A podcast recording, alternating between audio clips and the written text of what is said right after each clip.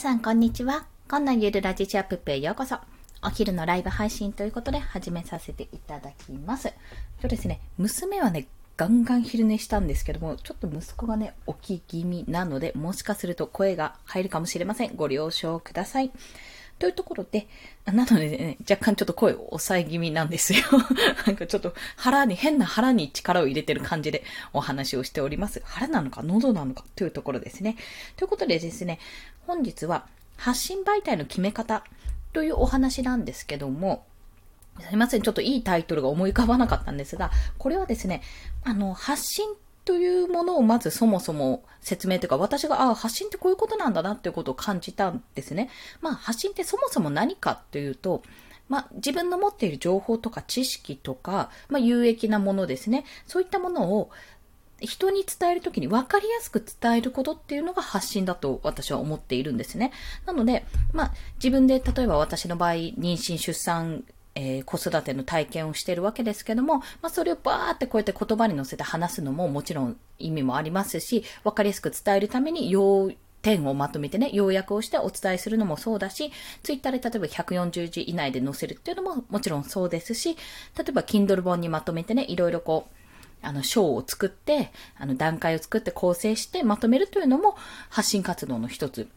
だと思っているんです。まあ、そうやってコンテンツですよね。コンテンツを作っていくってことだと思います。で、それに加えて、じゃあ、その分かりやすく情報を提供する。まあ、それが発信活動。それがコンテンツを提供することであるとすると、じゃあ自分は一体何を媒体にすればいいのかって、どこで発信すればいいのかっていう話になっていくと思います。あ、すんごい口が今、わわわってなっちゃった。思うんですね。で、まあそれはなぜかというと、私もちょっと手当たり次第いろんなことをやっているんですけども、まあ、この音声配信に始まり、Twitter、Instagram、ブログもノートでもやってるし、 WordPress で、 WordPress でブログも立ち上げました。あとなんだろう、マルチ配信で音声配信もしている、あと Kindle 本もですね、出版もしましたし、まあ、発信という言えるかどうかわかんないけど、自分の商品、まあ、コンテンツを販売するという意味合いでは、すず、すずりですね。すずりでオリジナルグッズも販売をしています。あとはま自分のスキルも、あの、経由で売っているわけなんですけども、あら、起きるかな？すいません。はい。まあそんな形でね、いろんな媒体がある中で、じゃあ自分はどれを使っていくかってところをね、ふとね、思い直したんですよね、今回。まあというのは、なんかちょっとね、私あの、今、プレプレプレプレぐらいの、あの、とあるオンラインサロンに入らせてもらって、入らせてもらってって購入したんですけど、購入して入らせてもらったんですが、まあ、そこでね、自己紹介をした時に、まあ、肩書きと、肩書きうん、例えばなんか、Kindle 表紙デザイナーのコンですみたいな形で、私は肩書きをそういう風にしたんですけども、その肩書きと名前、あと、やれること、自分がやれることを3つまであげる、あと自分が学びたいことを3つまであげる、まあ、そして一言と、あと SNS のリンクを貼るっていうような形だったんですね。で、あの、それを見ていたんですけども、その時に、まあ、自分がなんかいかになんていうんですか、歪小な存在というか、まあ、なんていうか、なんか私書けることそんなないなってちょっと思っちゃったんですよね。まあ、あの、言ってしまえば周りの凄さに圧倒されたってことなんですけども、まあ、それを思ってね、なんかちょっと本当に自分は本当にやりたいんですよ。もうなんか、ゆくゆくは私会社立ち上げて、あの、それは別に従業員さんを雇いたいとかそういったことではなくて、自分でやっぱり仕事を作って回していきたいって気持ちがあるので、こうなんか、自分の想像するサービスとか想像するものを実現させたいって気持ちがあるんですね。まあ、それと同時に、やっぱり、だからといってカツカツに、あの、生活をカツカツしたくないっていうところがあるんですが、まあ、あの、カツカツってお金的にも余裕、あの、時間の余裕的にもなんですけど、まあ、そういったこともあって、あの、自分もね、志は強いけど、なんか、本当に何もないんだなっていうところにバーンって入ったから、もうすっごいもう、なんか、どうしたらいいんだろうなんか動き悪いな、どうしたらいいんだろうな、私みたいなところで、ね、ちょっとね、慌てふためいたんですよ。で、そんなとこに自己紹介もやって、あ、なんか自分って、なんか今思うといろいろ手出してるけど、こう、これといったもの何もないんだなってこと、何もないわけじゃないんだけどね、何もないんだなって思って、あ、このまんまじゃいかんと思ってちょっと整理したって話なんです。で、その時に、この発信活動いろいろやってるけど、じゃあこれってそれぞれどんな意味を持ってるのか、私は最終的にどの手段、どのプラットフォームを使って、まあその、えっ、と、専門性というか、まあ、ちょっと絞るとしたらどれを使ってやっていきたいのかっていうところを考えていったわけなんですよ。で、皆さんの中で、多分いろんな発信をされてる方がいらっしゃると思うんですが、おそらくね、タイプに分けられると思うんですね。これ、でも、タイプに分けられるけど、やっぱり複合的、いろんな組み合わせもできるので、一概にこのタイプ、このタイプとは言えないんですが、まあ、大きく分けて、1、2、3、4つ、まあ、3つかな ?3 つに分けられると思うんですよ。まあ、もっと細かく言えばもっとあるんですけども、まあ、1つは、文章で表現すること。文章で発信すること。まあ、ライティング技術、ライティングスキルとか身につく方ですね。これはブログとかツイッターとか、そういった、あ、もう、もちろん Kindle とかですね。文章で表現すること。で、二つ目が、えー、イラストというか視覚的に図とかで表現する人ですね。図とかイラスト、図解、あとまあグラフィックデザインなんでもいいんですけども、図とかで表現する人は、これはインスタグラムとか、それこそまあツイッターでもいいんですけど、ツイッターは基本的に文字要素が多いからな。まあインスタグラムとか、それこそ、Kindle だとしても、これは漫画とかね、あの、イラストとかグラフィックとかそういったところですね。あとはまあデザイナーさんとかに多いかなと感じています。そして最後が動画音声ですね。動画及び音声。まあこれはもっと別で、まあパッと視覚的にパッとこう入るものではなく、動画とか音声っていうのは時間をかけて見るもしくは聞くような構成になってるので、まあちょっとテキストとそのテキストテキスト、そうですね、文章的な表現と、あとイラスト、図とかの表現を組み合わせたものになるのかなと私としては感じているんですよ。まあ、有名、有名な例というか一番わかりやすい例で言うと YouTube とかそれこそ音声配信もそういったことに含まれます。私の中ではざっくり3つに分けたんですね。文章的なもの、文章の、文章での表現と図、あの、視覚情報ですね。図とかイラストでの表現と、最後が動画や音声などでの表現ということ。まあ、同じ目から入るって言っても、やっぱり文字と図、図だと、その理解度が違うし、どうやって伝わるかっていうのも違うので、まあ、そういったところを踏まえて、どのプラットフォームを使うかってことになると思います。で、まあ、なんでそれを考えたかというと、これね、組み合わせることももちろんできるんですよ。もちろんそれはできるんです。特にブログとかなんて、あの、文字がメインだと思われがちですし、文字がメインなんですけども、そこに図解とか図を少し入れるだけで、だいぶ理解度は変わりますし、文字の数も減るんですよ、その分。まあ、その図見れば説明文いらないよねっていうような形になりますので、まあ、そういった形でこう、いろんな要素を組み合わせながら、表現することも可能なんですね。ただ、まあ私のように、やっぱりゼロから始めてる人間にとっては、どれか一つにまず注力をしたいと思ったんですよ。どれか一つに注力をしたい。で、一番手っ取り早いのは、あの、手っ取り早いけど競合。まあ、全部ね、全部競合もあるし、手っ取り早くないと思うんですけど、でも一番皆さんにとって、まあ、いろいろなんかスキルとかうんぬんとか考えずにやれる、今までやってきた経験上やれるって思うのは、最初はね、とっかかりとしては私はライティングだと思ってるんですね。ライティングって、やっぱりその文字を打ち込むうんぬんはあるかもしれないけど、国語をやってきてるじゃないですか。読書感想文とか作文とか、そういったことをやっぱ訓練してきてるので、基本的にライティングスキルっていうのは、まあ普通にあの、普通に生きていけばね、普通に学校を通って、あの、勉強とかしてれば、身についているはずだと踏んでいるんですよ。私はね、私の中では。まあでも苦手な方はもちろんいらっしゃると思うので、まあそれちょっと別なんですけども。やっぱりパソコン1台でできるし、基本的に文字入力だし、まあ、そこから派生して文字入力からじゃあブログを立ち上げてみようってところでもう少し記事の構成とかを考えられるようになるので、まあ、一番最初はやっぱりライティングの方が取っかかりやすいのかなと感じます。ただもう国語が苦手、あの文章を書くのが苦手って方は、あまりお勧めしないかな。あの、苦痛なんで。やっぱり苦手というか、やりたい、やれるな、これならできるなって思ったところからやっぱ始めた方がいいと思います。で、二つ目のその画像とかイラストとか図によって、あの、表現するっていう方法なんですが、まあ、インスタとかでよくやられているところなんですけども、もうこれに関しては、とっかかり、あの、やっぱり絵が好きとか、自分でこう、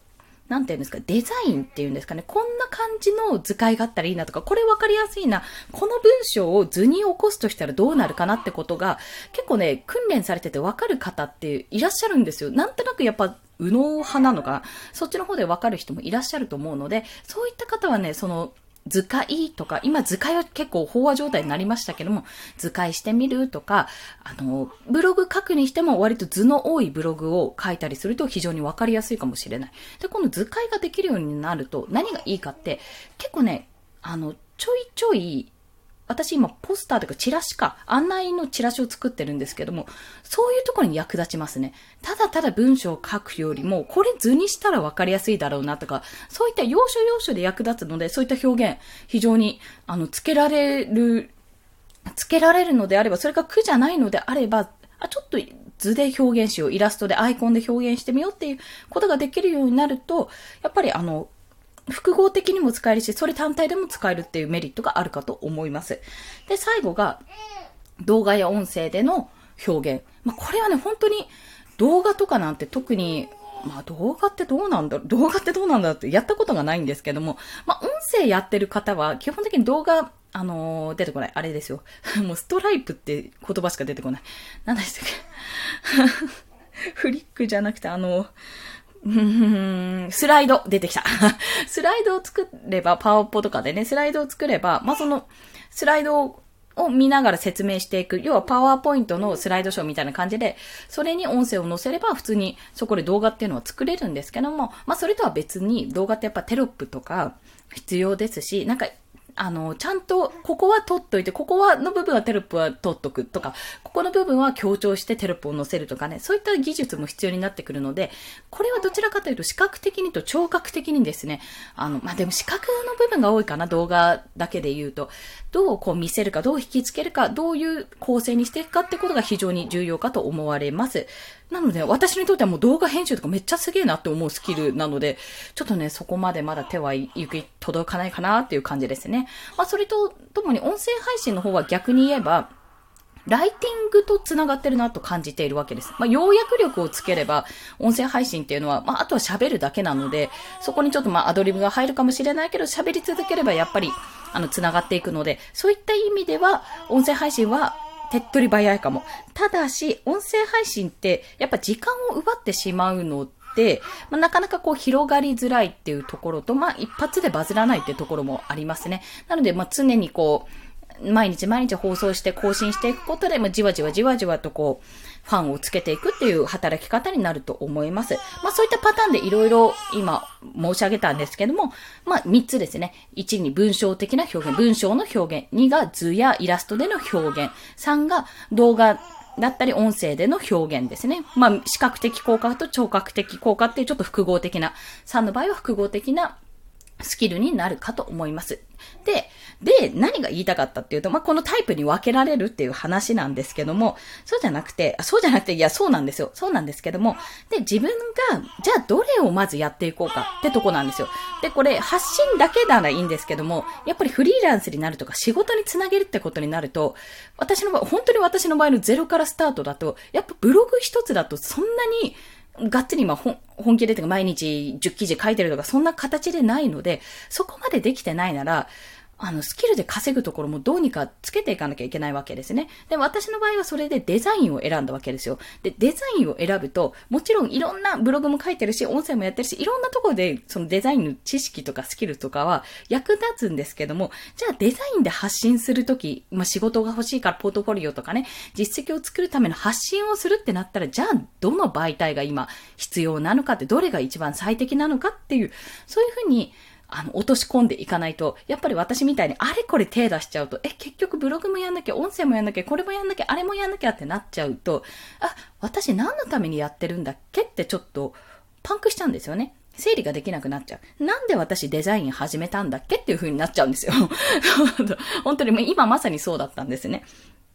で、まあ、結果として私もそこでちょっとパンクしちゃって、自分は何者かわかんなくなっちゃって、どうしようどうしようってなっちゃったんですけども、いやいや違うと、私はとりあえず、今、最終的な目標としては、時間もお金も、あの、掴み取ると、その、時給制の働き方はもう嫌だと。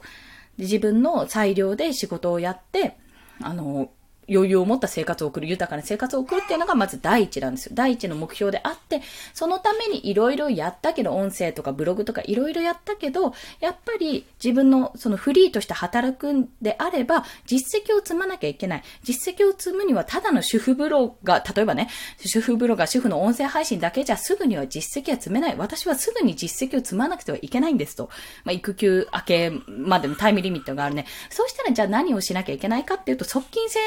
の高い、まあ、スキルで、あの、実績を出すと、実績ないし、収益を出すと、じゃあそれは何かって言ったら、そこで、まあ、ライティングっていうこともあったんですよ。ライティングっていう私は選択肢もあったんですけども、私どちらかというと文字を書くよりデザインをやったりする方が好きだったんですね。あの、頭パンパンプーになるんですが、やっぱそっちの方が好きだったので、じゃあデザインの方にしようってなって、そうだ、だからデザインをしようと思ったんだって、そう、ようやくね、そこに行き着いたわけですよ。で、ここでもう一個あるのが、イラストもやってるんですね。でも、イラストは正直私の描いてるイラストって、まあ私が目指したいイラストの雰囲気、まあ柔らかなタッチとかって、正直言って、デザインとは結構ね、かけ離れてるんですよ。デザインは割とかっちりビジネス系とか、あの、まあ、ポスターとかも作ってるので、フライヤーも作ってるので、そういった、もうなんか柔らかいな、子供向けみたいな感じではないんですよ。だからそこでも私ギャップを感じてるんですね。ギャップを感じてるんですが、まあ、その、イラストはイラストで、もう書く、書く練習によっては、自分の本当に欲しい、あ、このフライヤーだったらこんな素材欲しいなって思った時にパッて作れるようになるので、それ自体は問題はないと思うんですね。で、ちょっと正直言うと、どう繋げられるかってところがまだ見えてないんですよ。正直これ違くないかなって思ってるところがある。うん。ただ、私、ゆくゆくは、もうこれは夢ですけども、絵本出版したいなとも思ってますし、まあ、あとはどっかで、まあ私の会社をね、もし辞めるときに、会社でちょっと、あのー、あれ、お便りとか出すじゃないですか。保育園勤務なんでお便りとか出すんですよ。まあそういった時の、なんかイラストイラスト素材っていうのが結構ね、なんか規定があってめんどくさかったんですよね。今どうなったかわかんないですけど、無料でどんどんどんどんダウンロードができるような状態じゃないので、まあそんななんかイラスト素材を提供できたらいいななんてことをふと考えていたんですよ。使いやすいイラスト素材とか作れたらいいなって。まあ、それに繋がったらいいかなってくらい。まあ、うまくね、今自分のやってることとどうにか繋げられたらいいなってことを考えながら、今日もはい、頑張っていきます。コツコツとやっていこうと、そう考えておるお話でございました。ということで、ごめんなさい。5分過ぎちゃったんですけども、こちらでライブ終了とさせていただきます。今回ですね、発信媒体の決め方ということで、もしなんか自分どうやって発信しよう、何を中心に発信していこうって思った時に、まあ、その分かりやすい情報を